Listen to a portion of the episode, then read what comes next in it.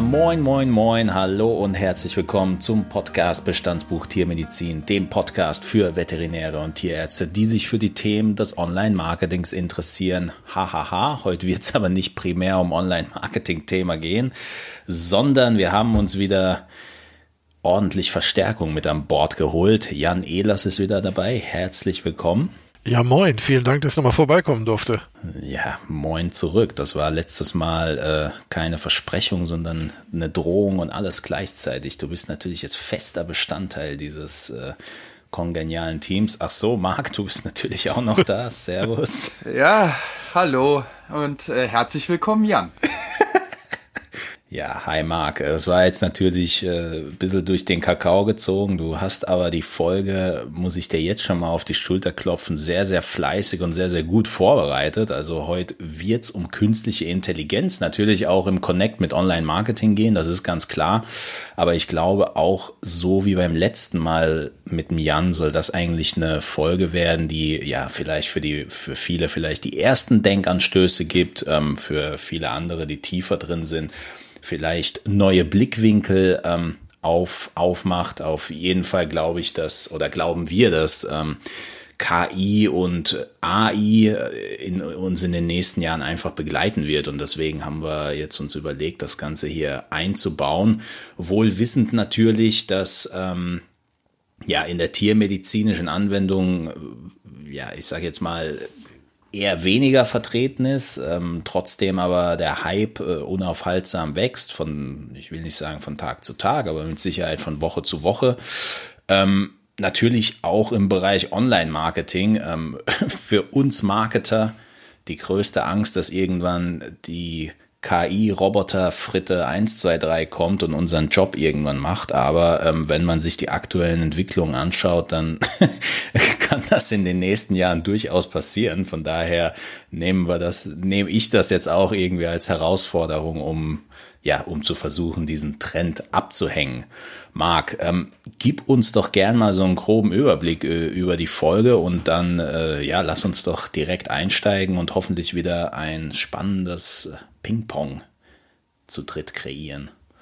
Genau, bevor wir zum Tischtennis übergehen, ähm, vielleicht einmal zur Grobstruktur, dass wir uns einmal einleitend vielleicht damit zu beschäftigen, äh, grob das Thema Intelligenz mal ein bisschen einrahmen, aber auch äh, jetzt da sicherlich nicht zu wissenschaftlich werden, dann äh, den Bereich KI oder AI, AI mal ein bisschen beleuchten mit dabei und dann vielleicht ein paar Unterschiede aufbringen und dann will ich es gar nicht zu sehr strukturiert lassen, sondern eher in ein lockeres und loses Gespräch ähm, das Ganze organisieren.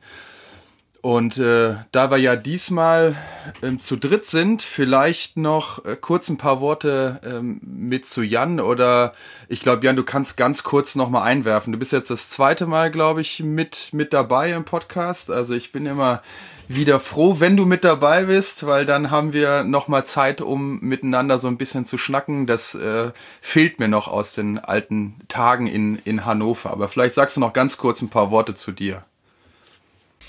Ja, so weit ist es mit uns gekommen. Ne? Früher noch jeden Tag Kaffee getrunken miteinander und jetzt müssen wir einen Podcast machen, dass wir uns mal wieder sprechen die Hörerinnen und Hörer wissen es nicht. Wir sehen uns ja sogar, weil wir parallel immer noch die Kamera anhaben.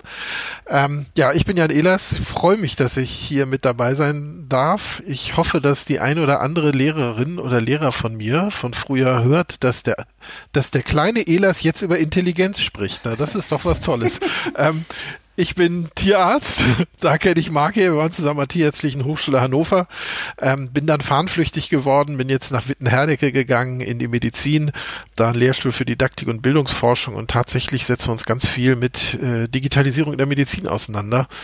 Und auch mit KI, viel auch mit sozialer Verantwortung. Und KI, vielleicht kommen wir nachher auch so ein bisschen auf die ethischen Fragen zu sprechen.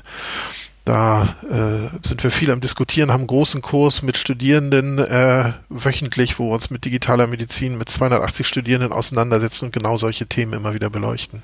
Jawohl, ja. Da, da muss man natürlich auch dazu sagen, da, da, wenn man zurückdenkt an den äh, Wettkongress äh, von der DVG, der letztes Jahr stattgefunden hat, also ehrlicherweise der Kurs, den wir gemacht haben, hatte mit Sicherheit viel Input und war auch sehr, sehr gut strukturiert. Aber wo es dann am Ende bei deinem Vortrag gerade an diese Themen ging. Also da ging es dann nochmal heiß her. Also gerade wenn wir über ethische Dinge gesprochen haben, kann ich mich erinnern, da hatte wirklich jeder im Raum ähm, eine Meinung dazu, auch eine starke Meinung. Und es war, ähm, ja, war sehr, sehr, sehr, sehr spannend auch, aber vor allem auch sehr, sehr interessant. Also extrem viel konnten wir da, glaube ich, alle rausziehen.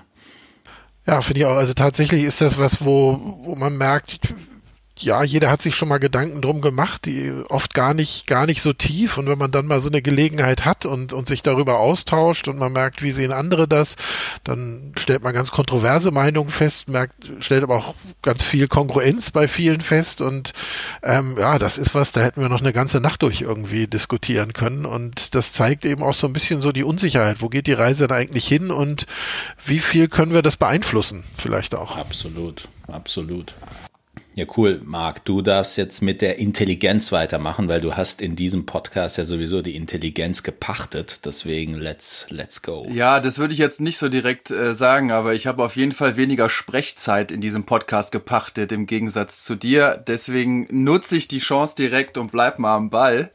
Ähm, ja, wenn wir so kurz über Intelligenz sprechen, sollten wir uns vielleicht so grob einigen, was wir dann gleich so die ganze Zeit, Zeit meinen. Und ich, äh, Jan hat es schon angedeutet, sicherlich sind da ganz viele verschiedene Disziplinen auch ähm, mit drin. Aber wenn wir das jetzt mal so aus der, der psychologischen Ecke herausnehmen als Sammelbegriff, dann können wir da sicherlich über kognitive und geistige ähm, Lernen äh, nicht Lernen, sondern Leistungsfähigkeit sprechen. Ich denke, das ist schon mal so ein grober Rahmen und allgemein würde ich jetzt pauschal sagen, ist äh, Intelligenz das, was ähm, ja, wir nutzen, um Probleme zu lösen. Ähm, stell es aber gerne auch erstmal so im Raum und ihr könnt noch mal was dazu werfen.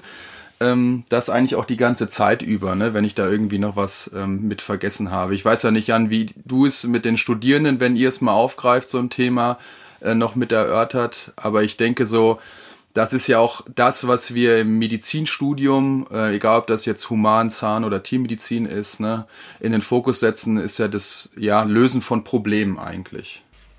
Genau, also wir, wir genauso würden wir es auch beschreiben, das Kon Konzept der Problemlösung, also all das, was, was Menschen einsetzen, um ja, sich kognitiv äh, Herausforderungen zu nähern und, und dann wird's auch schon schwierig. Ne? Also dann wird's mit der Messbarkeit der Intelligenz und, und der klaren Definition und ist das angeboren oder kann es sich noch entwickeln?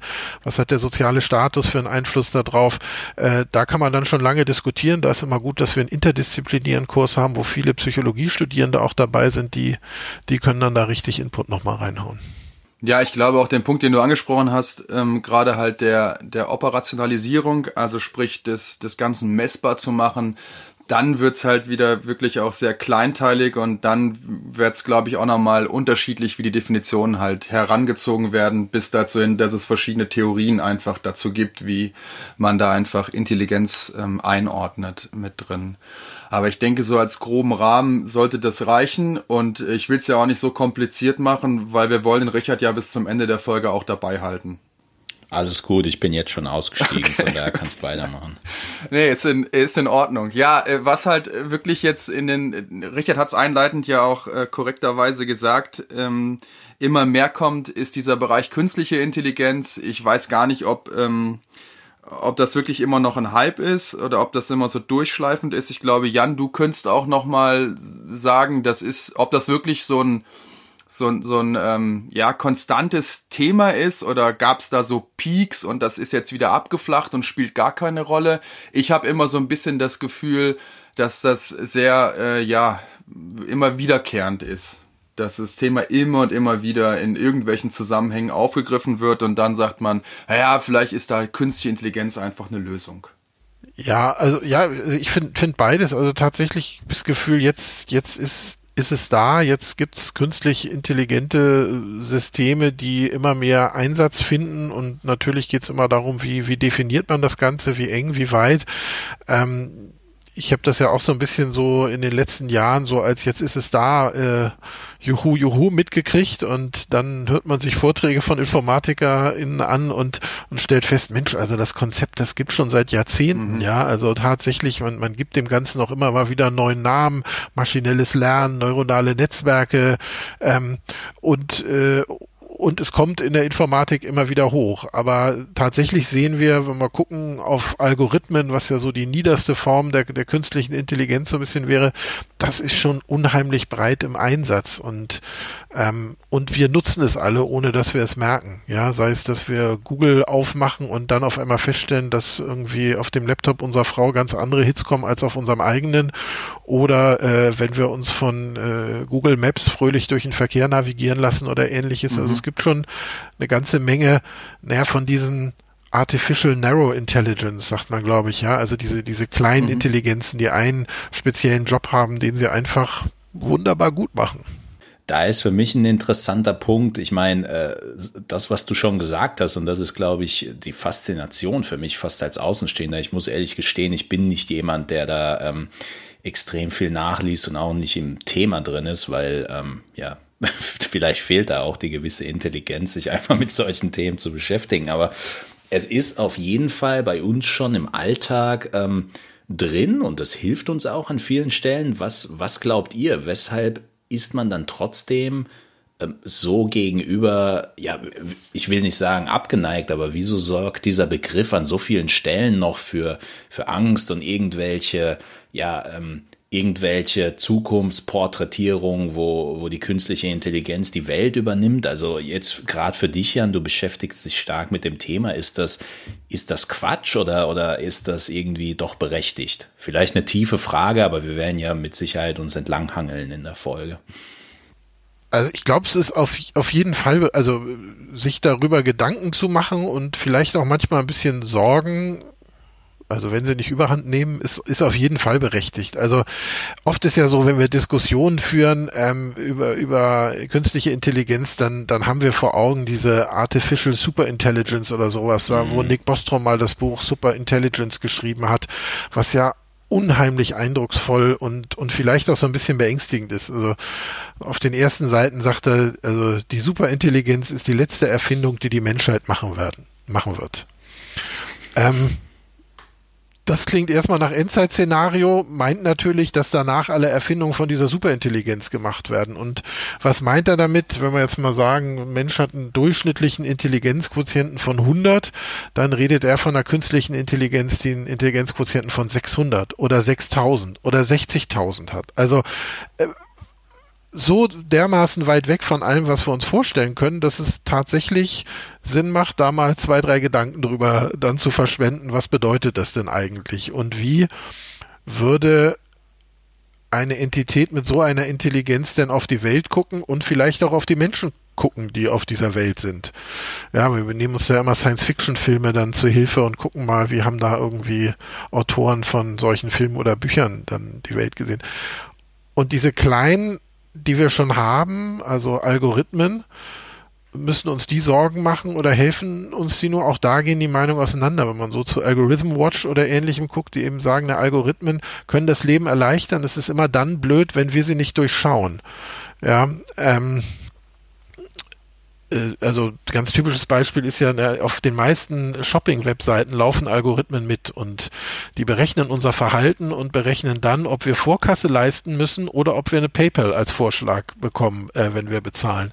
Und das ist natürlich schon irgendwie äh, was, wo man sich fragt, naja, nur weil ich ein bisschen auf dem Abschicken-Button zöger, sagt er dann auf einmal, oh, den lassen wir lieber Vorkasse machen und bieten dem nicht irgendwelche Kreditzahlungen mhm. an. Das ist schon irgendwie ein bisschen komisch.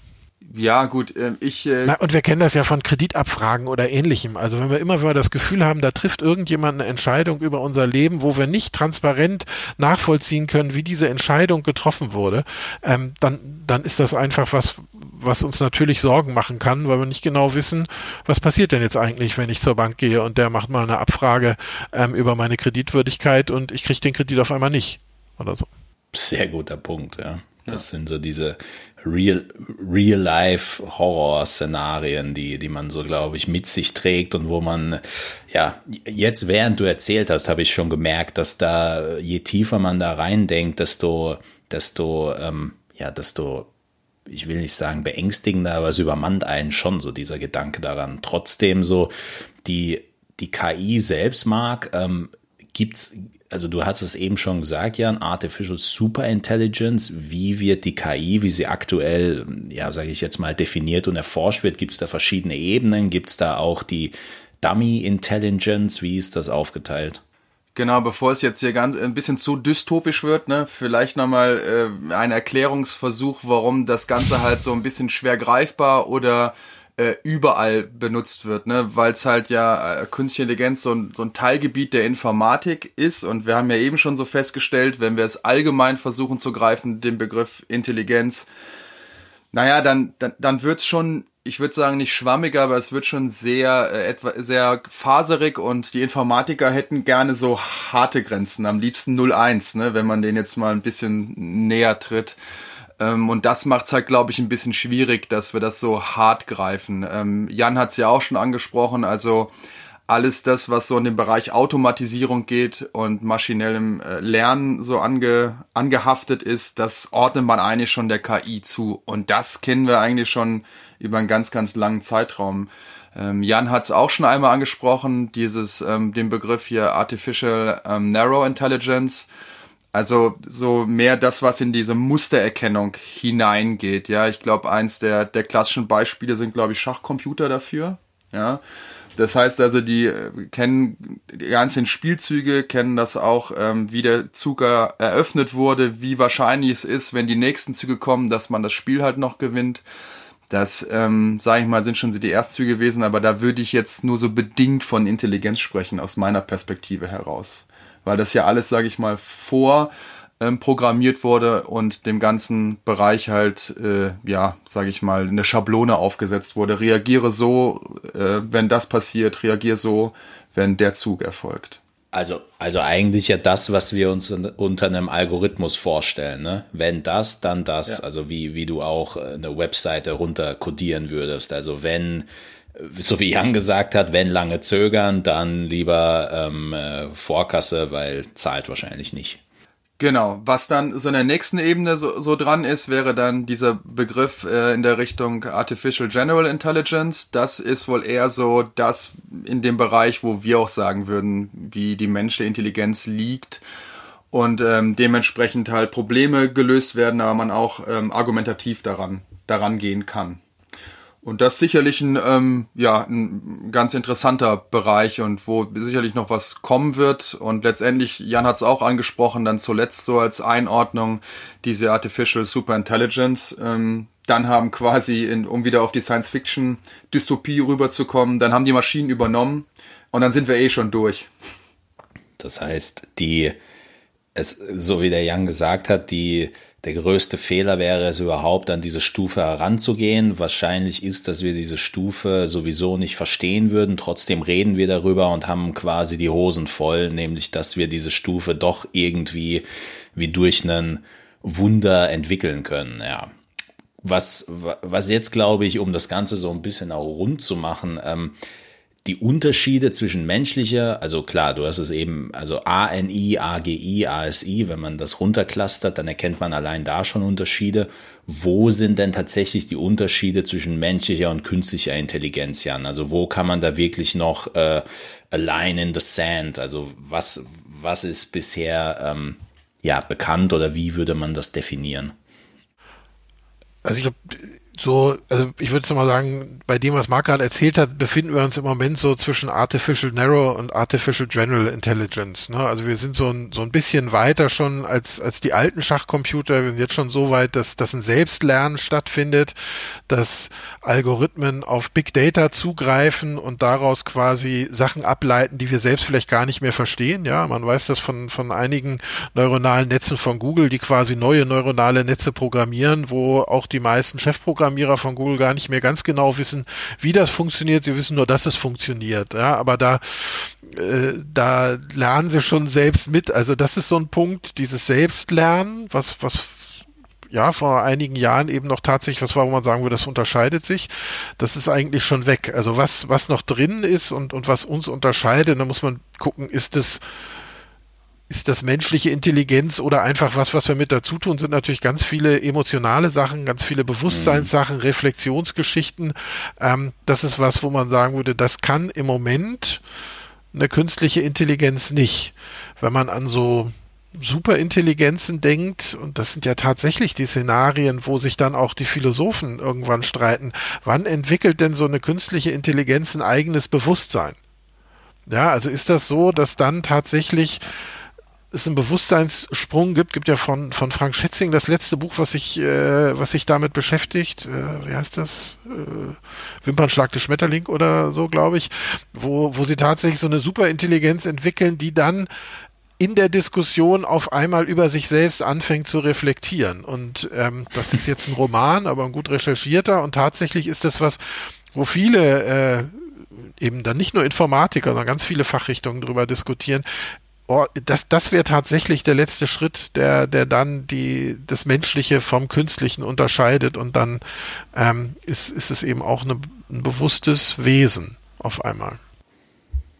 Ja, die, ich, ich kann mich nur daran erinnern, also als wir mit der Universität in, äh, mit der FH in China waren und auf den Rückflug gewartet haben, haben wir tatsächlich, ich glaube auch äh, ähnlich wie wir gemeinsam in Berlin, drei, vier Stunden darüber diskutiert, okay, KI und AI und dann war eigentlich so der Punkt, äh, wo man gesagt hat, okay, aber hier geht's nicht weiter, weil wenn es wirklich darum geht, ähm, weg von der Rationalität, ja, also so diese, dieser Punkt, ähm, keine Ahnung, du stehst an der Brücke und da hängen zwei Leute dran, hilfst du jetzt dem oder dem? Oder wie würdest du es machen? Oder, oder so die, diese, diese, diese Dinge, wovon wir sagen, ja, das entscheide ich halt nach meinem Bauchgefühl zum Beispiel, da haben wir dann so gedacht, okay, da hört's auf, weil wie willst du das programmieren? Aber wenn wir der Definition eigentlich der Artificial Super Intelligence folgen, dann ist ja der Umkehrschluss genau das, dass wir das aktuell gar nicht verstehen können, weil das viel zu weit über dem ist, was, was unser Horizont aktuell hergibt. Ja, es war äh, übrigens, ich habe dann auch noch mal äh, hier nachgeguckt, die Tyrannei des Schmetterlings, Jan. Von ah, super, von, ja, sehr ähm, gut, genau. Genau. Ja, äh, das ist auch, glaube ich, einfach ähm, mit schwierig. Ähm, auch nochmal Fähigkeit zur Moral ähm, mit dabei. Das sind, glaube ich, alles so Grenzen, die schwierig sind. Das äh, geht ja auch dann, wenn KI im Bereich zum Beispiel autonomes Fahren eingreift. Ja, also wen, sagen wir, wenn wir jetzt ausweichen müssen, fahren wir jetzt die, die Oma um oder den, den Opa, also sprich eine alte Person oder ähm, wenn wir die Wahl haben, dass es halt nur so geht, also alte Person versus Kind, ja, wo fahren wir hin? Also und wo fahren wir gegen? Ähm, das ist einfach, glaube ich, so, das wird noch einige Zeit dauern, bis man da eine Lösung findet und vielleicht gibt's da auch einfach gar keine Lösung. Ja, es gibt eine, eine Publikation von Nick Bostrom, also jetzt nicht, nicht in dem Buch, sondern ein Paper, was er geschrieben hat, wo er eben sagt, naja, also wenn man eine Superintelligenz hat, dann ist das Tolle daran, dass die auch eine Superethik entwickeln wird. ja. ähm, das ist, also und, und beschreibt das eigentlich sehr positiv. Das was, wo, wo in Deutschland ganz viele EthikerInnen eben auch sagen, also ähm, wir haben gar nicht eine allgemeingültige Ethik, sondern die unterscheidet sich äh, schon in Ländern, dann zwischen den Kulturen. Es gibt ganz unterschiedliche ethische Ansätze. Und das eben dann einer Maschine zu überlassen, die mal kurz ausrechnet, was denn das Beste wäre. Ich nehme im Unterricht immer iRobot als Beispiel. Das ist vielleicht mhm, ein Film, ja. den, den einige kennen, ja, mit Will Smith, äh, wo es ja eigentlich um die Roboter geht. Das Krasse dahinter ist aber ja diese Superintelligenz, die diesen klaren Auftrag hat. Dein Hauptauftrag ist, Menschen zu schützen. Und dann rechnet sie halt rum und guckt, und was ist die größte Gefährdung des Menschen? Ja, das ist der Mensch. Das heißt, wie schütze ich ihn am ja. besten? Indem ich die Freiheit von Menschen extrem einschränke, dann passiert ihnen am wenigsten. Also da passieren auf einmal Sachen, die wir äh, so vielleicht gar nicht für richtig halten würden, die aber für so einen superintelligenten Geist sehr logisch erscheinen. Ja. Das ist, das ist ja so ein bisschen der Punkt. Also wenn ich jetzt zum Beispiel daran denke, was würde passieren, wenn jetzt, jetzt so weit gedacht, ähm, was würde passieren, wenn nur noch super Intelligente auf der Welt wären, da wäre das Erste, was ich mir denke, da würde es keinen Streit und keinen Krieg und kein gar nichts mehr geben, weil du hättest einfach dein Ego nicht mehr, du hättest keine, keine ähm, Grenzen mehr, die du dir über die Jahre, über Jahrzehnte, Jahrhunderte aufgesetzt hättest. Du würdest einfach nur, ja, wie soll ich sagen, super intelligent sein und vor dich hin existieren und könntest halt jede Situation so weit einschätzen, dass du wüsstest, okay, wenn, wenn ich jetzt einen Krieg anzettel, dann sterben viele andere Superintelligente und deswegen macht das keinen Sinn. Ja, so, so ist die, die Gleichung eines nicht so superintelligenten. Aber ich glaube, das ist ja genau der Punkt, wo, wo man jetzt, äh, sage ich jetzt mal, ähm, an einem Punkt ist, äh, wo man sich entweder komplett davon abwendet oder sagt, wir entwickeln es weiter, aber bloß nicht an dem Punkt ähm, Artificial Superintelligence, weil dann ist alles sowieso vorbei. Jetzt natürlich, um es mal eine Ebene weiter runterzuholen, jetzt gerade ihr zwei Jahren, wir hatten ja vor der, vor der Show ein bisschen darüber gesprochen, vor der Aufnahme, Artificial Intelligence auch in der Tierarztpraxis. Wo hattet ihr denn bisher Berührungspunkte mit diesem Thema tatsächlich, wo ihr gesagt habt, okay, da, da ähm, merke ich jetzt eine tatsächliche Veränderung? Also was, was wir natürlich ganz, ganz viel sehen und was man, was man äh, ja gut beobachten kann, ist, dass in ganz vielen medizinischen Bereichen, also ähm, vor allem immer dann, wenn es um Bilder geht, ähm, man mit künstlichen Intelligenzen schaut, kann man da denn nicht die Diagnostik deutlich verbessern. Und es gibt äh, viele In-vitro-Versuche in im Endeffekt, die ähm, untersuchen, wenn ich hier eine künstliche Intelligenz habe, die MRTs oder Röntgenbilder oder was weiß ich was diagnostiziert, kann die das so gut wie Ärzteteams. Und wenn man sich da eine Vielzahl von Studien ansieht, merkt man, meistens schlägt die künstliche Intelligenz die meisten Menschen. Ähm, und mittlerweile auch in Texten. Ja, also jetzt äh, nicht nur, wenn es um, um Bilder geht, sondern auch um Texte. Das ist in vitro. In vivo hat es einen großen Versuch in, in Heidelberg im Krebszentrum gegeben, die quasi mit IBM zusammen Versuch gemacht haben und geschaut haben, wenn wir hier noch parallel eine künstliche Intelligenz laufen lassen, ähm, wie gut ist die denn eigentlich? Und das war extrem ernüchternd, weil man da eben festgestellt hat, also so gut wie nie konnte die einen sinnvollen Ratschlag an die Ärzteteams weitergeben. Man hat auch mhm. gemerkt, Mensch, so eine künstliche Intelligenz ist auch nur so gut wie die Daten, mit denen sie quasi sich entwickelt hat. Und wenn das Daten aus amerikanischen Militärkrankenhäusern in einem amerikanischen Gesundheitssystem sind, ist das ganz was anderes als ein deutsches Krebszentrum. Ähm, wir haben auch viel gelesen über über ähm, äh, ja Formen von Rassismus eigentlich bei künstlichen Intelligenzen wird ja teilweise eingesetzt im Bewerbermanagement und im Ähnlichen und da merkt man ja ältere weiße Männer werden bevorzugt ähm, warum? Naja, weil die eben auch aus alten Daten lernen, wo das eben auch Usus war. Und ähm, da merkt man, dass sich äh, also, also wir träumen ja von der Utopie, stellen aber fest, dass, dass im Moment Algorithmen oft eher so die Fehler unserer Vergangenheit wiederholen. Und äh, da ist es dann gut, ein Auge drauf zu haben und zu sehen, ist es tatsächlich ein Vorteil. Ja, super. Also da ist noch, Punkt. da steckt noch viel Entwicklungspotenzial tatsächlich drin da. Ja, äh, gut, äh, was mir jetzt noch so spontan Aber, einfällt. Und andererseits muss ich auch sagen, da sind wir genau auf dem Weg, ne? Ja, denke ich auch. Und was mir auch so spontan einfällt, äh, ist sicherlich, wenn wir den Bereich hier äh, Artificial Narrow Intelligence nochmal sehen oder uns angucken, Mustererkennung ist das erste, was mir so mal einfällt, ist der Bereich jetzt Blutausstrich, ne, visuell auszählen versus einfach nur ein Datenblatt kriegen äh, und die Parameter dort zu haben und dann würde jetzt, würde ich mir jetzt vorstellen, eine künstliche Intelligenz danach seinen Diagnoseplan auswerfen, weiterführende Diagnostik, Therapie wenn man aber sich die, dazu halt passend nicht mal den Patienten angeschaut hat, ja, also es war schon das eine oder andere Mal, dass ich ein Blutbild vor mir hatte und dachte so, okay, irgendwas, äh, das passt jetzt nicht hier so ganz, ganz zusammen. Vielleicht ist dann doch irgendwo noch äh, ein Fehler geschehen bei der Blutentnahme, bei der weiteren Verarbeitung, weil die Parameter, die mir vorliegen, passen irgendwie nicht zum Patienten. Und das sind sicherlich jetzt Bereiche, die, die da auch aufzuarbeiten sind. Aber gehe ich auch mal von aus, in dem Bereich Artificial General Intelligence würde das ja schon mit, mit einfließen, also mehr Datensätze, dass man da gut hinkommt, ja. Aber das wären so, glaube ich, Bereiche, Richard, die in der Tiermedizin jetzt mal ähm, vorkommen. Wie sieht's denn da im Online-Marketing-Bereich aus? Wo sind denn da Schnittmengen?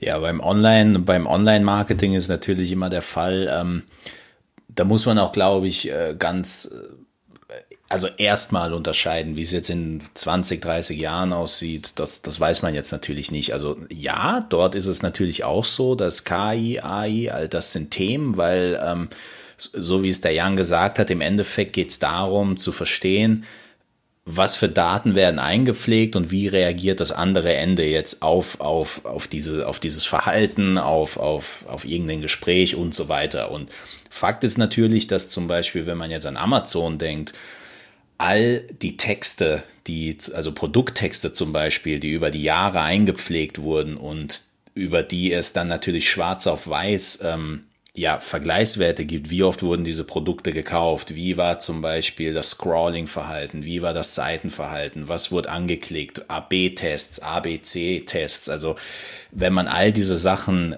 sich, ähm, sage ich mal, sich damit näher beschäftigt, dann versteht man schon, dass, hm, okay, KI könnte hier dahingehend helfen, dass ich als Online-Marketer oder als Marketer überhaupt keine Gedanken mehr machen muss, wo setze ich jetzt den Call to Action, wie, wie mache ich jetzt den Text, wie mache ich da noch Füllwörter rein, damit der Text länger wird, weil ein intelligentes System diese Information schon hat, man es nur schaffen muss, die Sachen zu bündeln und dann eben solche Texte entwirft, von denen dann die, ähm, ja, von denen dann die Wahrscheinlichkeit groß ist, dass ähm, hier wirklich ähm, Kaufentscheidungen dann getroffen werden.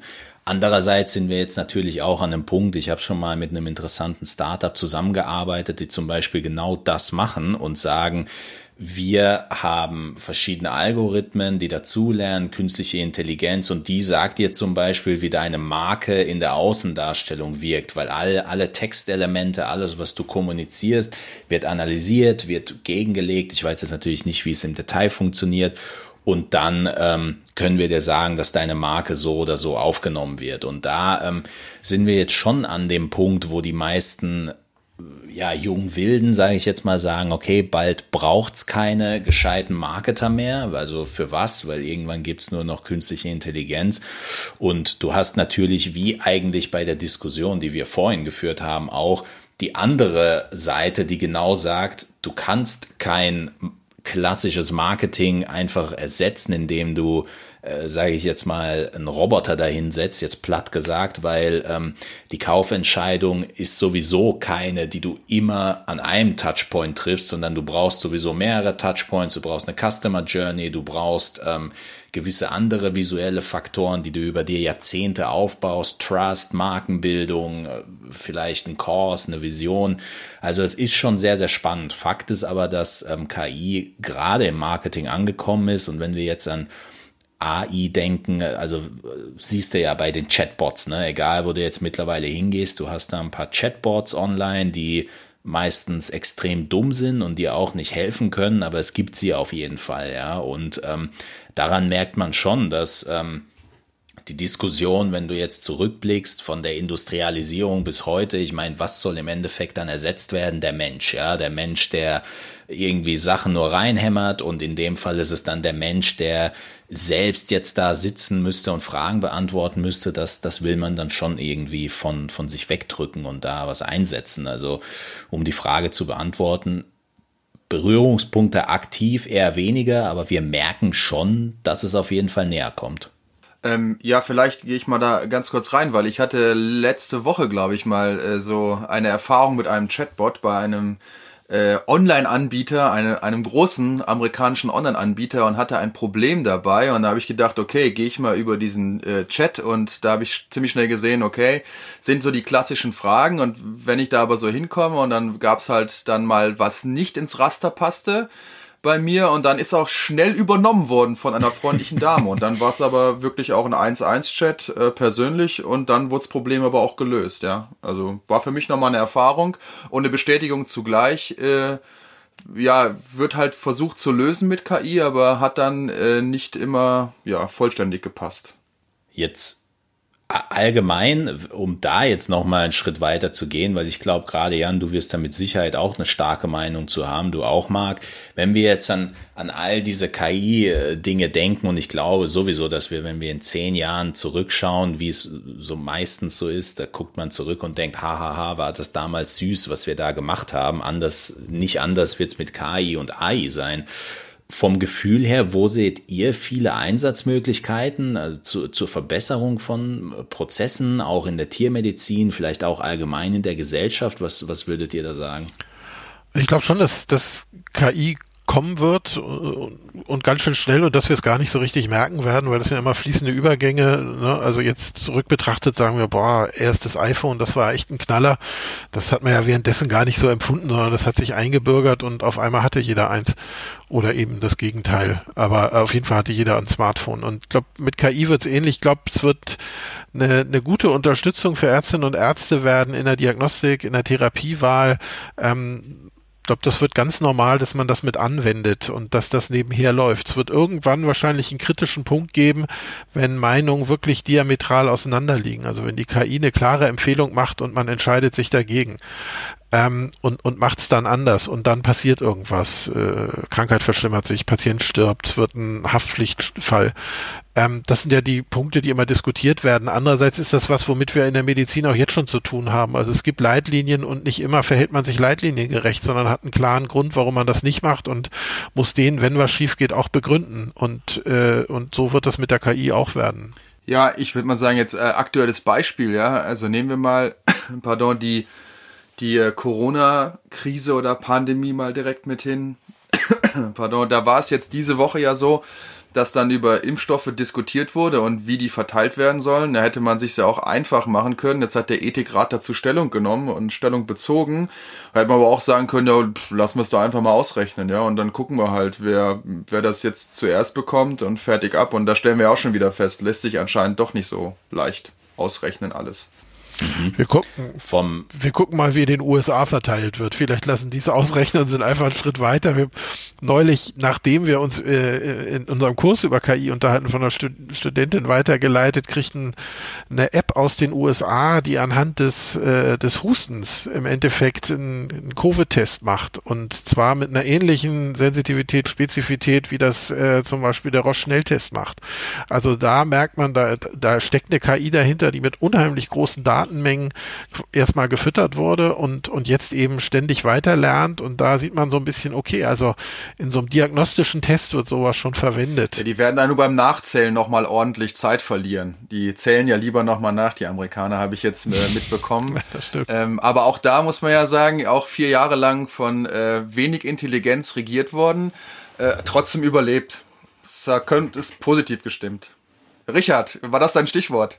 Ja, erstmal wollte ich hier aufhalten, dass es nicht in politischen Schmaus hier abdriftet, aber ähm, wo, wo bei mir jetzt natürlich die, die, äh, ja, die Glocken läuten, ist genau der Punkt, den ihr eben gesagt habt, eben gesagt habt, komplexe Datenmengen, viele Daten, viele Datenmengen und wir haben es jetzt öfters schon in einem Podcast ähm, hier diskutiert. Äh, komplexe Datenmengen schnell übertragen, vor allem irgendwie quer durchs Land und Co. Ähm, Deutschland, sage ich jetzt mal, nicht unbedingt fortgeschritten. Ja, Glaub, glaubt ihr, dass diese diese riesigen Datenmengen und die Rechner, die dazu benötigt werden, im Grunde diese, diesen ganzen Fortschritt einfach mal um x Jahre zurückwerfen können? Also jetzt bei, also die, die Frage ist ja, also können wir da mithalten? Ne? Und, und tatsächlich haben wir, also ich glaube bei den, bei der Hardware würde ich mir jetzt gar nicht so große Sorgen machen. Tatsächlich haben wir ein anderes Verhältnis zu Daten, als das, als das die Amerikaner haben oder auch die Chinesen. Ähm, ich glaube nicht, dass uns das zurückwirft. Ich glaube, dass, dass uns das ganz gut tut. Also ich glaube, dass das uns auch eher hilft, äh, verantwortlich und ethisch verantwortlich auch damit umzugehen. Ich glaube, dass wir es trotzdem schaffen, gute Forschung zu machen, dass wir natürlich gucken müssen, wie, wie können wir solche Daten auch zur Verfügung stellen. Prinzipiell dieses System zu haben, dass äh, Daten nur für das benutzt werden dürfen, wofür sie freigegeben werden. Das ist ja quasi die deutsche ähm, Herangehensweise, während die amerikanische ist, die Daten dürfen für alles benutzt werden, wogegen nicht widersprochen wurde. Also genau andersrum. Ähm, das macht es auf den ersten Blick natürlich viel leichter, mit großen Datenmengen Forschung zu betreiben. Also es gibt gerade eine große Harvard-Apple-Studie, ähm, die eben dann mit so großen Datenmengen arbeitet. Das haben wir so schnell nicht und das, das mag zuerst auch manche betrüben. Ich glaube, dass wir ähm, quasi mit dem digitalen Versorgungsgesetz und mit vielem, was Jens Spahn vorhat, ähm, da auch nochmal nachbessern, dass wir auch Daten zur Verfügung haben und trotzdem den Datenschutz beachten. Und ich glaube, dass das eine verantwortungsvolle Herangehensweise ist, die uns glaube ich, nicht zu sehr abhängen wird. Genau, sehe ich, äh, bin ich völlig bei Jan. Also er hat es angesprochen mit Opt-in, Opt-out. Das hatten wir ja auch schon beim ähm, Organspendeausweis mit dabei. Ich finde immer dann, ähm, wenn das wirklich äh, das Individuum betrifft, dann sollten wir da diskutieren und da sind wir auch ähm, bisher immer gut beraten gewesen und gut unterwegs. Da muss man Diskurs gehen und dann eine Einigung finden wo ich immer das Gefühl habe, dass wir uns, ähm, das ist ja so ein leichter Drang in Deutschland, äh, wirklich lahm bürokratisieren, ähm, ist auf jeden Fall bei allen Dingen, die materiell sind und ich sag mal physikalischer Natur. Ja, solange wir dabei bleiben, dass 80 Prozent der ähm, Bürger irgendwie einen Anschluss ans Internet benötigen, äh, dann ist das zwar schön und gut, wenn die alle im Ballungszentren äh, das, das haben, äh, ich aber dann äh, einmal durch, ich sag jetzt mal, Nordhessen rüber nach Thüringen und Sachsen fahre und da nicht mal einen Telefonanruf äh, von einem Rastplatz aus machen kann vom Mobiltelefon, dann wird's halt schwierig, ja. Und da, glaube ich, müssen wir auf jeden Fall aufholen. Und auch das wird wahrscheinlich sogar jetzt kommen. Also das, äh, also das kann ich natürlich jetzt jemand aus dem Ruhrgebiet hier erstmal entspannt Richtung Westerwald ja. winken, aber aber das noch ähm, als Hamburger. Also ja. Ja, genau. Aber ganz viel passiert ja jetzt gerade wegen während Covid. Wir sehen auf einmal, dass also alle großen Firmen und alle großen Player feststellen, Mensch, äh, mobiles Arbeiten funktioniert. Früher haben wir gedacht, wenn wir Leute in Homeoffice schicken, dann trinken die den ganzen Tag nur Kaffee und schlafen aus. Jetzt stellen auf einmal alle fest, oh, die arbeiten ja sogar viel mehr als zu Hause. Also ja, wir sehen das, dass also sehr viele große Firmen und damit die auch eine gute Lobby haben, ähm, bereit sind, eben auch Menschen mobil arbeiten zu lassen lassen und das wird natürlich auch ganz schnell dafür sorgen, dass es auch ein bisschen herausziehen wieder aus den Städten gibt und damit auch eine deutlichere Anforderung, da eine bessere Versorgung zu haben. Also auch da glaube ich, also wir glauben ja sehr an den Markt hier. Ähm, und äh, das ist jetzt wahrscheinlich tatsächlich was, was der Markt regulieren wird, ähm, dass wir, dass wir da schnell bessere Anbindungen bekommen zu hoffen wäre es auf jeden Fall, weil wenn man äh, im Homeoffice mehrfach ausgelacht wird von Kunden, weil man keine stabile Zoom-Leitung hinbekommt, dann ist das auf jeden Fall, gibt das einem zu denken. Aber ja, gerade für, gerade für den Bereich mit all den Chancen, ähm, die das Ganze hält, ich, ich denke jetzt mal einfach einen äh, Schritt weiter, sollten wir sicherlich auch machen, wenn wir es jetzt auf, auf die Tierhalter allgemein beziehen. Mir kam jetzt ähm, vorhin für die Frage hätte ich jetzt eine andere Antwort gehabt, aber mir kam jetzt wieder in den Kopf, was wir eigentlich bei dir, bei deinem Vortrag besprochen haben, Jan. Ähm, welche Chancen und Vorstellungen sehen wir jetzt zum Beispiel ich auch als ehemaliger Hundehalter mit einem Hund, der ähm, der an Krebs erkrankt ist, Problem mit dem Hund. Der Hund sagt natürlich nicht Bescheid und ähm, ja, mir geht's heute irgendwie nicht so gut und die letzte Woche auch noch nicht. Das Ende vom Lied ist natürlich, dass dann das Ende zu schnell kommt. Und wenn man jetzt an KI dann denkt und wie, wie KI da helfen könnte oder AI, irgendwelche Verhaltensmuster zu, ähm, zu verstehen, da denke ich direkt an diese kleine Erfindung da, die der Hund irgendwie dann im Magen mit sich rumträgt. Und äh, ich glaube, dieser Chip wertet dann andauernd Sachen aus und gibt irgendwie dann Bescheid und sagt, hey, hier stimmt irgendwas nicht, guck doch mal nach. Genau, also ich glaube, da, da kann KI in vielerlei Hinsicht helfen. Einerseits bei der Diagnostik, andererseits haben wir natürlich gerade bei, bei Tumorerkrankungen äh, in den letzten Jahren ähm, extrem Fortschritt in der, in der Technologie gesehen. Ja, weil man eben auch feststellt, Tumor ist nicht gleich Tumor, Brustkrebs ist nicht gleich Brustkrebs. Ja, all das, was eine Precision Medicine da leistet, ist natürlich auch nur möglich, weil man mit riesen Datenmengen gearbeitet hat ähm, und äh, unheimlich äh, viel äh, eben auch genetisch da untersuchen konnte, um dann sehr genaue Schlüsselloch-Technologien irgendwo entwickeln könnte, die, die sehr genau angreifen. Ähm, das ist jetzt im Moment noch in der Humanmedizin und unheimlich teuer, aber wir wissen, dass das sehr schnell dann eben auch in der Tiermedizin ankommen wird. Das heißt, sowohl in der Therapie, also in der Forschung hilft uns das ganz viel, als eben hinterher auch in der Überwachung. Man muss wir müssen natürlich mitlernen, ja, also ähm, dieses Quantified Self, was man ja immer sagt, also jemand, der sich die ganze Zeit vermisst, man muss aufpassen, dass ein das nicht krank macht, dass nicht die Angst davor, dass auf einmal äh, das iPhone doch sagen könnte, Mensch, bei dir stimmt was nicht, deine Temperatur ist um 0,003 Grad gestiegen oder so, dass ein das krank macht. Das heißt, die die digitale Kompetenz oder auch die digitale Gesundheitskompetenz muss mit den Möglichkeiten mitwachsen und, und zwar bei allen. Da müssen wir aufpassen, dass wir keinen abhängen. Was, was würdest du sagen, ist gerade so der, ähm, wir mal, um, um mal ein bisschen so in Richards Jargon reinzukommen, der heißeste Scheiß in der ähm, Humanmedizin im Bereich KI? Oh, also ich glaube, glaube diese ganzen Precision Medicine Sachen, das ist schon so, äh, ist schon äh, super heißer Scheiß. Auch wenn wir gucken, ähm, äh, wie werden jetzt im Moment Corona-Impfstoffe entwickelt. Ja, also äh, das ist jetzt eine Zeit, die uns Angst macht, wo wir alle ganz dringend auf den Impfstoff gucken. Das hätte früher zehn Jahre, ja, 15 Jahre teilweise gedauert. Mal gucken, wie lange wir für einen Ebola-Impfstoff gebraucht haben. Und jetzt sind wir mit vollkommen neuen Technologien, RNA-Technologien teilweise unterwegs, mit, mit unheimlich großen Datenmengen, sehen, dass auch klinische Studien ähm, natürlich viel einfacher und schneller durchgeführt werden, auch teilweise werden müssen. Einige würden vielleicht auch sagen, zu schnell. Aber äh, also wir haben, wir haben gestern quasi, oder gestern auch vorgestern über, über den Biontech-Impfstoff, der eine 90 Prozent Wirksamkeit ähm, haben soll, gehört und, und man sieht, also was allein das für ein Aufatmen ja gefühlt in der Welt, also in, in jeder Radiosendung, die ich gestern gehört habe, ähm, äh, in jeder Zeitschrift heute ist, ist das die Top-Nachricht und man merkt, ja, also das bewirkt schon auch was mit uns allen und das gibt uns Hoffnung. Ja, ich bin dann äh, war auch äh, sehr also erstmal positiv überrascht natürlich und habe dann so gedacht, ja, mal mal sehen, wann so die ersten Filmproduktionen wieder kommen mit oder die ersten Schreie nach Achtung, Gentechnik, ähm, parallel, glaube ich, vor einigen Wochen war ja Nobelpreisvergabe, wegen CRISPR-Cas auch, äh, gab es ja auch einen Nobelpreis mit dazu. Da schreien dann alle immer bei genen, äh, gentechnisch veränderten ähm, Nahrungsmitteln äh, etc. Jetzt ist das irgendwie dann bei so einem Impfstoff schon gar nicht mehr so so so laut das Schreien, wenn man dadurch schnell vorankommen kann. Aber ja, gut. Wie sieht's denn beim beim Online-Marketing aus? Ja, du erstmal. Im, West, äh, Im Westerwald ist das Schreien vielleicht nicht so groß. Ich könnte mir vorstellen, wer im Moment aus Leipzig kommt, der hätte auch den einen oder anderen Schrei gehört.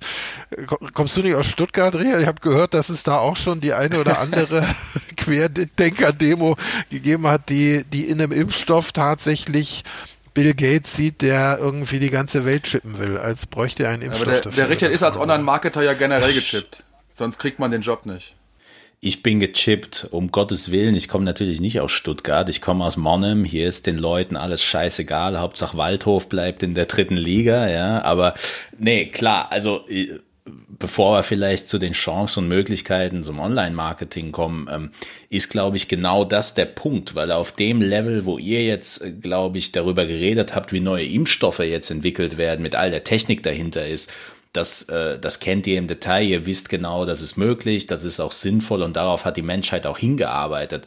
Was hinten natürlich wieder passiert bei dem Teil, ohne da jetzt jemanden abzuwerten oder, oder irgendwie ab, abwertend zu reden. Ich glaube, was, was beim Teil hinten jetzt passiert, und das hört man sicherlich auch, mit Sicherheit auch im Monem und an anderen Stellen in Deutschland, ist genau der Punkt, dass die Leute sagen, aha, also normal braucht's für, für Medizin, bis sie freigegeben wird, zehn Jahre und so und so viel Milliarden Euro und jetzt geht's auf einmal innerhalb von einem Jahr. Das, und dann fängt wieder dieser Strudel an von, ja, das ist doch gewollt und tralala und Bill Gates will Chips in uns allen pflanzen und also diese, diese Gap, die da wirklich äh, zwischen dem liegt, was, was auf der einen Seite in der Realität passiert und das, was die Leute bisher kennen, ist teilweise, glaube ich, bei diesen Themen so groß, dass irgendwie so diese Brain Explosion irgendwie stattfindet und die Leute sagen, nee, nee, das, da geht's nicht mit rechten Dingen zu. Da haben wir auch viele Filme zu gesehen. Wie heißt denn der andere Will Smith-Film, wo es, wo es quasi um die Zombies geht, nach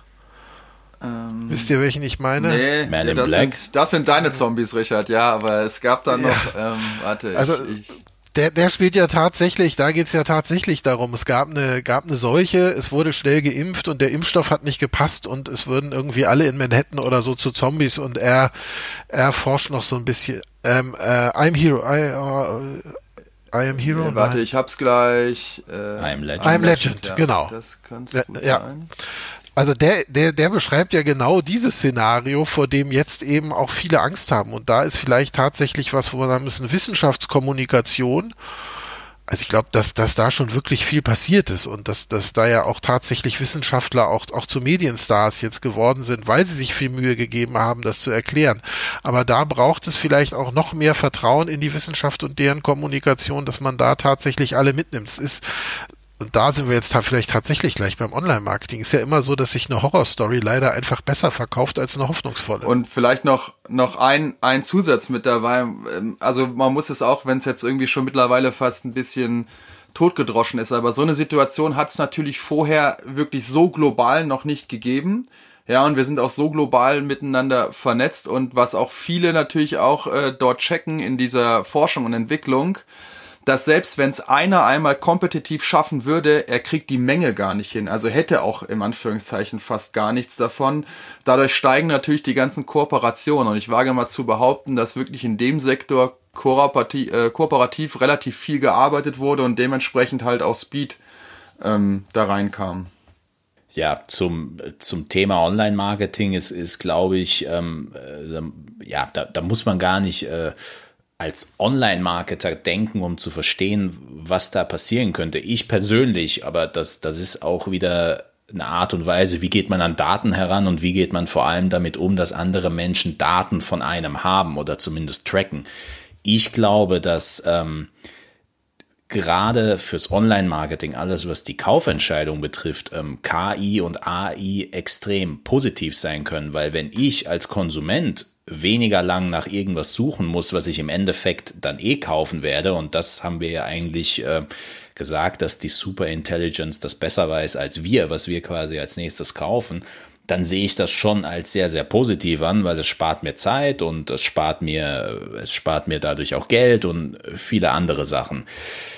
Im negativen Aspekt, und das äh, kann man eigentlich genau in dem gleichen Atemzug sagen, die große Kunst des Marketings oder ich meine, ihr habt schon Kinder, die, die große Kunst mit Kindern ist natürlich, sie auf eine Lösung zu bringen, die sie im Bestfall selbst gefunden haben. Und das ist ja im Marketing nicht anders. Und äh, genauso wie wir natürlich gerne Empfehlung bekommen, möchte keiner manipuliert werden. Und gerade wenn man an Online-Marketing und Co. denkt, ist ja sowieso schon die Rede von, was, Jetzt habe ich mir gestern eine Hose auf Otto angeschaut und dann sehe ich auf einmal die Werbung in Facebook und so. Das, das sind ja auf der einfachsten Ebene die Prozesse, wo die Leute jetzt schon sagen, holy moly, das ist mir aber gerade ein bisschen zu viel.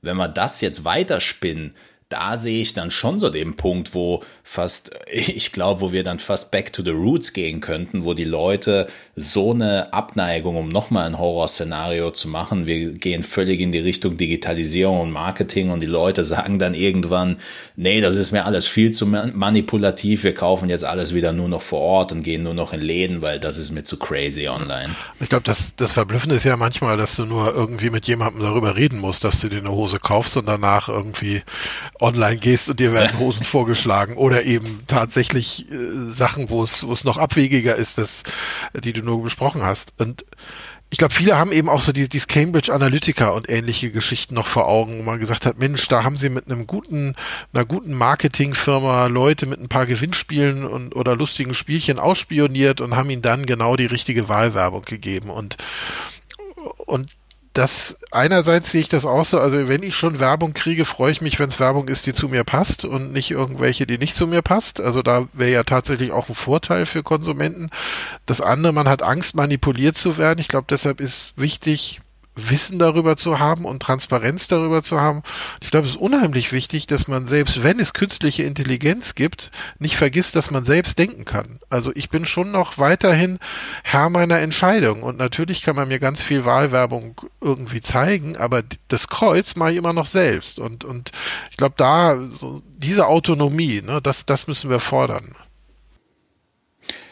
Das das, das ist, glaube ich, auch so der Punkt, wo, ähm, wo wir ja am Anfang und wo, wo glaube ich, sehr viele Diskussionen zum Thema künstliche Intelligenz dann auch reinmünden. Darüber haben wir ja eigentlich gesprochen, weil was hilft dir, und da ist jetzt natürlich wieder der Faktor Superintelligenz drin, aber was hilft dir, marketingtechnisch ein Algorithmus, der dir die besten Sachen runter optimiert und sagt, der Text muss genauso sein und der Text ist genauso, wenn der Kunde dann sagt, nö, hab keinen Bock da jetzt zu kaufen, weil das gefällt mir jetzt einfach nicht oder ähm, keine Ahnung, ich kaufe einfach nicht, ja. Wo, wo geht's dann weiter? Und ich glaube, dass gerade der Bereich Marketing, genauso wie der Bereich menschliche Beziehungen, genauso wie alle anderen Bereiche schon immer noch eine Komponente haben, wo man sagt ja nicht umsonst unsere Tagesform oder, oder Bauchgefühl oder all diese Dinge werden ja eigentlich durch solche Systeme untergraben mit der Prämisse in Anführungszeichen, dass das unnötiger Stuss ist und es eine Intelligenzebene drüber gibt. Und ich glaube, dass wir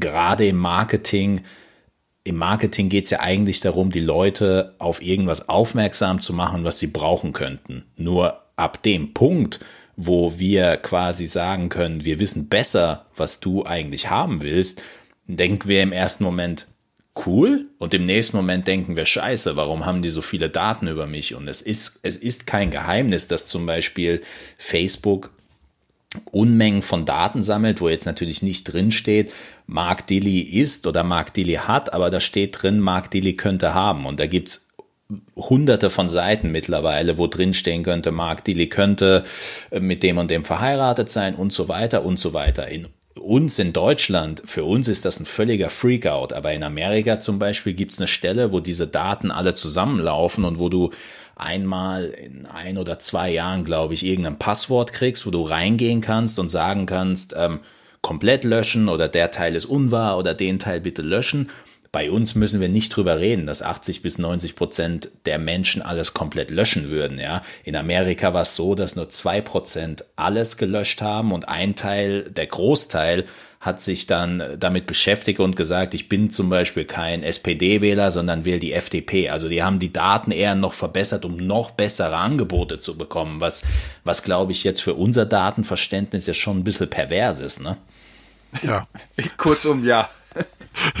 ja, irgendwie. Absolut. Also wir, wir können das ja, ich weiß nicht, ob das mal von euch einer gemacht hat. Man kann ja auf Facebook alle Daten runterladen, die die Genau, ich wollte ich wollte es gerade also, lustigerweise ich wollte es gerade sagen, ja. Stunden. Das äh, das ist einmal so ein Move und wer sich da mal so ein bisschen tiefer mit beschäftigen möchte, ähm, gibt es auch noch ein nettes Buch zu, äh, die Daten, die ich rief, ne, von äh, Katharina Nukun, ähm, Katascha, gibt's auch einen netten Podcast.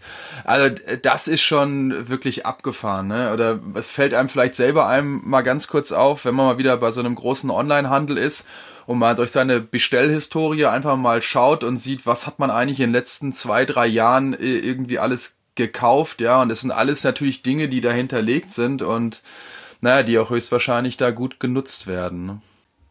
Der, was, was mir jetzt natürlich noch spontan einfällt, und das ist ja eigentlich genau der Punkt, wenn, wenn man jetzt zum Beispiel an Google denkt und wenn man da jetzt mal weiterdenkt, man vermutet ja hinter Google und Facebook und oftmals ist es ja auch so genau das Böse, aber würde es jetzt wirklich in die Richtung Superintelligenz und Superalgorithmus und Co. gehen, so ehrlich muss man ja dann sein, dann müsst, dann könnte das profitabelste Geschäftsmodell der Welt, nämlich Google, mit Milliarden von Gewinn pro Quartal eigentlich nicht existieren, weil wenn ich da irgendwas eintippen würde und ich hätte jedes Mal die perfekte Antwort, dann müsste ich ja nicht mehr suchen. Ergo müsste ich in Google auch nicht mehr ranken und würde kein Geld mehr für Ads und Co. bezahlen. Das heißt, da sind wir eigentlich auch schon an dem Punkt, dass ich ähm, so diesen, ja, ich sage jetzt mal, dieses Szenario, wo, wo wirklich äh, KI und Co. alles bestimmen, dahingehend nicht sehe, weil Unternehmen natürlich auch ein großes Interesse daran haben, dass wir uns weiter duellieren. Also jetzt auf Online-Marketing-Ebene,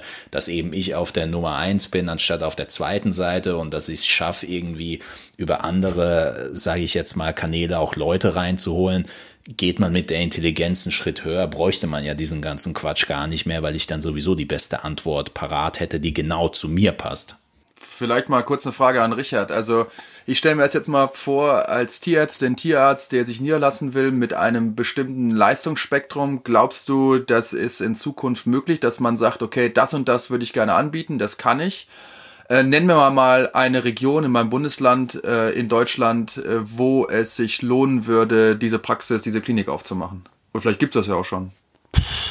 Das ist natürlich eine wilde Frage. Also das weiß ich nicht, jetzt mal realistisch zurückgefragt, kann es da so geben? Weil immer wenn es sowas, immer wenn es in eine Richtung geht, ich sag dir jetzt, wo der beste Platz sein könnte, da würden ja die Leute wieder anfangen, da wettzubieten und zu sagen, sag's nicht ihm, sondern sag's mir, weil ich will genau irgendwie das beste, den besten Standort für mich herausfinden. Also ich kann mir es so nicht vorstellen und vor allem würde es, glaube ich, äh, die, ich meine, die Kern, äh, die Kernkompetenz, und das hast du ja immer wieder gepredigt, und das ist ja auch so, die ein Tierarzt mitbringen muss, ist ja jetzt nicht unbedingt genauso wie ein Restaurant, ja. Es gibt Restaurants, die haben, die haben einen Standort, da würdest du nicht hingehen, wenn du nicht wüsstest, da gibt's gutes Essen. Und genauso ist, glaube ich, diese, diese menschliche Beziehung, die Tierärzte aufbauen ähm, zu den Menschen irgendwo auch wichtig. Und ob man jetzt ob es jetzt wirklich äh, ja eine Berechnung geben wird, die sagt, genau da musst du hin mit genau den Öffnungszeiten und genau dem Angebot, wird es mit Sicherheit auf einer Ebene geben und vielleicht werden wir es irgendwann als Realität auch akzeptieren, weil wir einfach sagen, okay, es ist halt einfach besser. Ich glaube aber nicht, so wie der Jannis vorhin gesagt hat, dass es schlagartig zu dem Punkt kommen wird, wo man sagt, oh ja, das, das ist jetzt der neue Standard und das ist so, weil genauso, wenn man jetzt zum Beispiel daran denkt, wie das war ja der ausschlaggebende Punkt und genau ein wichtiger Schlüssel, der, glaube ich, stärker thematisiert sein sollte, was der Jan vorhin gesagt hat. Diese, diese KI-Systeme können ja nur so schlau sein, jetzt auf Unternehmensebene, das, was du da reinfütterst und kontinuierlich, das kriegst du da auch raus. Also ich glaube schon, dass Unternehmen extrem viel mit KI machen werden und dass jeder sein eigenes KI-System haben wird, um eigene Sachen zu optimieren. Aber so diese globale KI, wo man quasi Lebensentscheidungen basierend auf einer KI-Empfehlung gibt, sehe ich jetzt in absehbarer Zeit nicht. Könnte aber auch komplett falsch liegen. Ich, ich glaube, dass das in der Tiermedizin auch auch schwieriger ist. Es gibt ja Beraterfirmen in der Humanmedizin, die sowas ähnliches machen. Ja, das ist natürlich auch einfach, weil man, weil man ja oft dann auch die KV-Daten und ähnliches hat. Das hat man ja so zentral gar nicht in der, in der Tiermedizin, ja, weil, weil jeder selbst abrechnet und, und man das ja so zwingend gar nicht meldet. Also das heißt, wen würde man wahrscheinlich als Tierärztin oder Tierarzt fragen, wo sind die Gebiete, wo es gut läuft? Wahrscheinlich die größten Pharmafirmen. Ja, weil die tatsächlich die Bestelldaten von irgendjemandem haben und man da gut mal gucken kann, Mensch, hier, wo geht denn hier richtig was über den Tresen? Oder wenn man eine Praxis übernehmen will, dass man, dass man da mal guckt. Aber ich glaube, da und das ist vielleicht auch im Moment wirklich auch noch eine Chance. Da haben wir die Daten sehr dezentral noch und wir haben die nicht irgendwo alle zentral gesammelt vielleicht darauf noch aufbauend, auch wenn, wenn jetzt viel Redeanteil war, aber ich glaube eher umgekehrt, dass die Leute, und das glaube ich wirklich, die Leute, die KI, wie bei einem guten Marketing-Mix, du machst nicht nur Social Media, du musst alles schon so ein bisschen machen, was dazu gehört für deine Branche, sonst ist es halt schlecht, ja. Und ich glaube genauso, dass Menschen, die ähm, KI nicht als Teil eines funktionierenden Systems sehen, also für sich, was Optimierung betrifft und so weiter und so weiter, sondern glauben, dass diese KI-Systeme die eierlegende Wollmilchsau dann sind, die missachten ja dann genau das, was uns als Menschen ja eben dann doch wichtig ist und was entscheidend ist. Was bringt mir der beste Standort? Ich verlasse mich darauf, dass ich den besten Standort empfohlen bekomme mit den und den Leistungen. Wenn ich es zum Beispiel nicht schaffe, die Kunden, die einmal reinkommen, auch ein zweites Mal reinholen zu können, weil ich zum Beispiel, äh, keine Ahnung, weil ich ungepflegt bin oder weil ich immer extrem laut schreie, wenn da irgendwas schief geht oder weil ich äh, irgendwelche anderen Faktoren habe. Also ich glaube, wenn alles auf einer Ebene läuft und es schlägt immer ein bisschen aus, dann sind die meisten Sachen im Marketing und im Leben auch gut. Und wenn alles zu irgendwas lastig wird, dann ist es meistens schlecht. Also das, das glaube ich in dem Fall dann wirklich. Ja, ja gut, was ich mit meiner einfachen Intelligenz. Ja, ich äh, habe an, an manchen Stellen habe ich da schon den Mannheimer, den Monemer in, in dir gehört, ja, ähm, bei Schreien und muss so sei, so. muss ja, sei. Sehr gut. Ähm, ja, ja, bleibt noch so ein bisschen auch die, die, die Frage halt, jetzt hast du ja schon eigentlich angerissen, Richard, so was, was, was können mögliche Gefahren halt ähm, äh, einfach, einfach sein oder auch vielleicht Jan, ist eigentlich egal, wer von euch losgerätscht.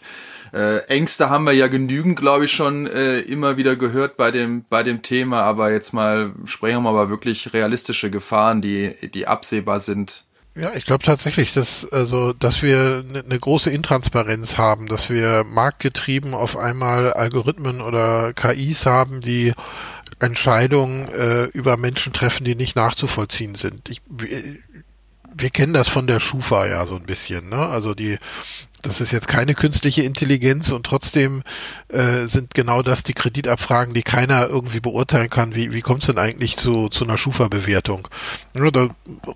Und, und wenn sowas überhand nimmt und wenn da jetzt auf einmal tatsächlich ähm, Algorithmen über, über eine breite Masse von Menschen bestimmen, da wird es natürlich immer eine Gruppe geben, die da sauber durchgeht, aber große Teile der Bevölkerung da dann auf einmal kategorisiert werden, dann glaube ich, ist das ein Problem. Es gibt großartige Bücher und Vorträge von Katharina Zweig, das äh, ist die Gründerin auch von Algorithm Watch, die eben immer sagt, na ja, also so eine, so eine KI muss, muss mit Grenzwerten und Mittelwerten arbeiten. Die macht das immer an so einem Beispiel Normalbevölkerung und Terroristen deutlich, wo sie sagt, was ist uns denn lieber, wenn wir ein paar Unschuldige mit im Knast haben oder wenn wir ein paar Schuldige, äh, die uns durch die Lappen gehen. Und irgendwo da muss eine KI einen Strich ziehen. Und, und lässt das dann, das Auditorium auch auf so einer Grafik, was unheimlich eindrucksvoll, kann man auch auf YouTube mal angucken, ähm, weil man eben feststellt, das sind eigentlich individuelle Entscheidungen. Und wenn wir hier einen geraden Strich ziehen müssen, da finden wir keinen guten Platz. Und das machen aber Algorithmen und deshalb ist da eine Transparenz ganz wichtig. Ja, sehr, sehr spannend. Also ich glaube wirklich, um das jetzt wirklich bei der nicht zu weit auszuholen. Ich glaube einfach, wenn man das bei der Ebene kaufen und was ich kaufe und wie ich da manipuliert und beeinflusst werde, glaube ich halt wirklich, dass ähm, dass man irgendwann vielleicht an den Punkt kommen könnte, wo man ja nicht mehr Dinge miteinander vergleicht, wo man wirklich nur noch kauft und manipuliert wird, in Anführungszeichen, die Dinge zu kaufen, ähm, die auch andere ganz, ganz viele Leute gekauft haben, die so sind wie ich, wo ich aber nicht mehr an dem Punkt bin. Ich meine, das ist ja genau der Punkt. Du musst ja auch mal was kaufen, wovon du dachtest, dass es geil ist, um nur um zu merken, dass es irgendwie Quatsch ist. Und ich glaube, gerade im Online-Marketing, ähm, wo, wo vieles über ähm, Impulskäufe geht, wo vieles darüber geht, hey, da habe ich jetzt Lust drauf. Und ich meine, das, das ist ja auch so ein Kern im Marketing, darf man nicht vergessen. Ähm, viel Zeug braucht man einfach nicht, aber man wird in der richtigen Situation erwischt und dann kauft man das und dann hat man sein, sein eigenes Lernen einen Schritt weitergebracht und sagt zum Beispiel, ja, so, so hart habe ich jetzt für das Geld gearbeitet und jetzt habe ich mir das gekauft, das ist jetzt Quatsch, das mache ich in Zukunft jetzt nicht mehr. Und ich glaube, je weiter diese Entscheidungen eben eingeschränkt werden, nämlich durch hochmanipulative Werbung und äh, zur besten Tageszeit, weil mein iPhone mit ähm, dem Facebook-Marketing-Tool äh, verbunden ist und die genau wissen, wann ich am empfänglichsten bin, weil mein Puls da irgendwie am höchsten ist und ich total irgendwie kaufbereit bin. Also das kann man schon auch ins äh, sinnlose, bodenlose, abstruse spinnen und ich glaube, dass Marketer per se, wenn man ihnen das erlaubt, das auch machen werden. Ja, also ich glaube, da muss man dann schon irgendwann eine Grenze ziehen, wo man sagt, bis hierhin und nicht weiter. Ja. Ja, ich, äh, um die, um dann sag mal wirklich nochmal die Brücke zu schlagen, ähm, zu Beginn zur Intelligenz, ne, das war dann vielleicht so ein Kauf, war einmal schlau, da dachte man, da wäre man intelligent gewesen und dann stellt man doch fest und reflektiert nochmal, ach du Scheiße, habe ich vielleicht doch gar nicht gebraucht. Und das macht halt, glaube ich, auch nochmal genau einen Punkt aus, den, den wir halt irgendwie uns immer warnen müssen oder was, glaube ich, auch dann für mich immer wieder Intelligenz ausmacht, ist dann nochmal die Reflexion auf die eigentliche Situation und daraus versuchen, die Schlüsse zu ziehen und beim nächsten Mal möglichst schlauer zu sein und ja, keinen Quatsch vom Richard zu kaufen. Ja, ich meine, denk's mal weiter, was werfen jetzt die Leute und das, das ist halt auch genau wieder so ein Ding. Was werfen jetzt ältere Leute teilweise der jüngeren Generation vor? Ja, die sind so blöd, die lernen keine Rechtschreibung mehr, weil in WhatsApp ist es ja automatisch drin, ja. Für uns äh, ist es mit Sicherheit praktisch, vor allem wenn du schnell tippst, da kommt das Wort und zack, zack, zack, so machst weniger Rechtschreibfehler.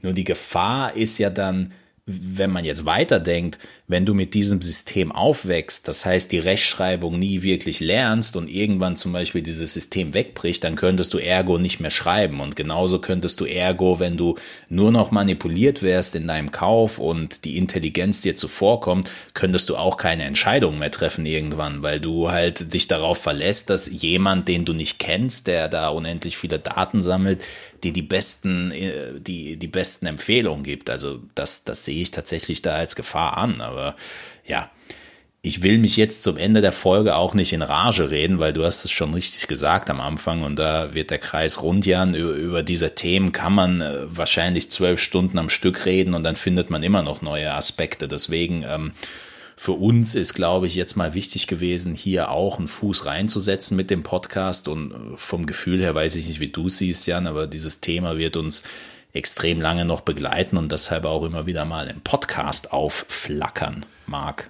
Ja, ähm, lass doch vielleicht nochmal, weil ich glaube, das war jetzt auch nochmal ein guter, guter Aufhänger, nochmal gut zusammengefasst, aber vielleicht nochmal aus Jans Perspektive nochmal ein bisschen beschreiben und Input geben, wie er das dann vielleicht den Studierenden mit auf den Weg gibt, halt äh, vielleicht doch mehr Re Reflexionsbereitschaft, äh, Fähigkeit äh, zu, zu lernen, ähm, gerade auch in einem medizinischen Kontext, weil ich glaube, das wird ja eigentlich immer wichtiger, damit wir weiterhin intelligent bleiben oder noch intelligenter werden als Gesellschaft.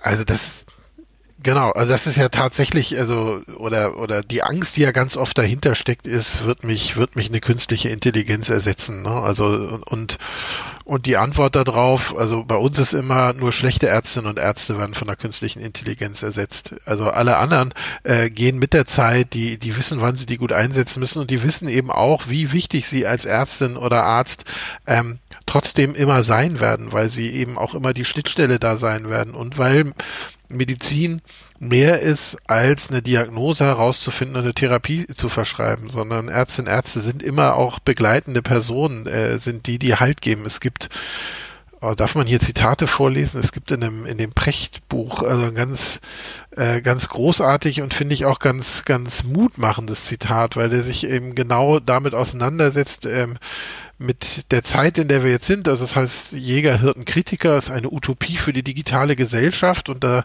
sagt er eben, wir müssen es jetzt beeinflussen und schreibt, was der Hausarzt an technischer Überlegenheit verliert, wächst ihm auf der menschlichen Seite an Verantwortung zu. Vielleicht wird der Live-Scout der Zukunft tatsächlich wieder ein Hausarzt, ein Mensch, der zu ihnen nach Hause kommt, ihr Biotop kennt, ihnen zuhört und sich um sie kümmert, psychisch wie physisch.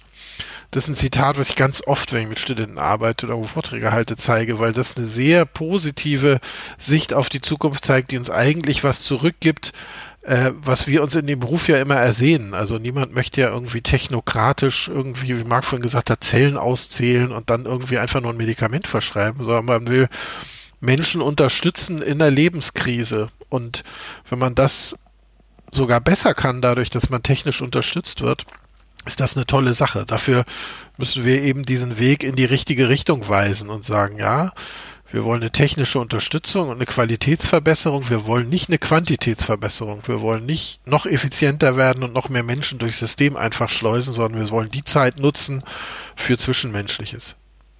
Und, und dafür wollen wir die Studierenden ausbilden, dass sie genau diesen Weg, also dass sie handlungsfähig sind, diesen, diesen Weg auch mitzugestalten. Ja, Wahnsinn.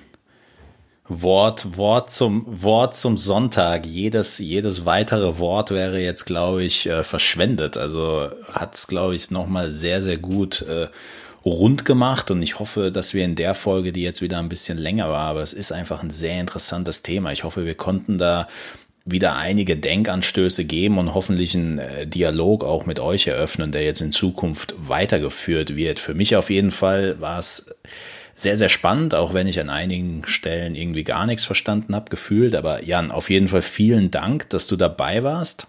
Danke, dass ich kommen durfte. Hat, hat extrem Spaß gemacht. Du bleibst jetzt natürlich auch in Zukunft ein wichtiger Ansprechpartner für all diese spannenden Themen, weil da entstehen ganz gute Folgen. Marc, danke, dass du diese Folge ähm, ja überhaupt mal so rausgesucht und vorbereitet hast, weil, sind wir ehrlich, ich wäre nicht drauf gekommen, damit irgendwas anzufangen. Gut, dafür bist du beim nächsten Mal wieder dran mit der Folge vorbereitet. Ich muss ja auch mal irgendwas äh, zu dem Podcast beitragen ne? und nicht immer die ganze Zeit nur über dich schimpfen. Ich fand es übrigens super, dass du da nochmal bei den WhatsApp-Nachrichten ähm, mit Schreiben angefangen hast, weil ich habe schon lange keine mehr von dir gelesen. Ich höre die immer nur noch, aber finde ich gut.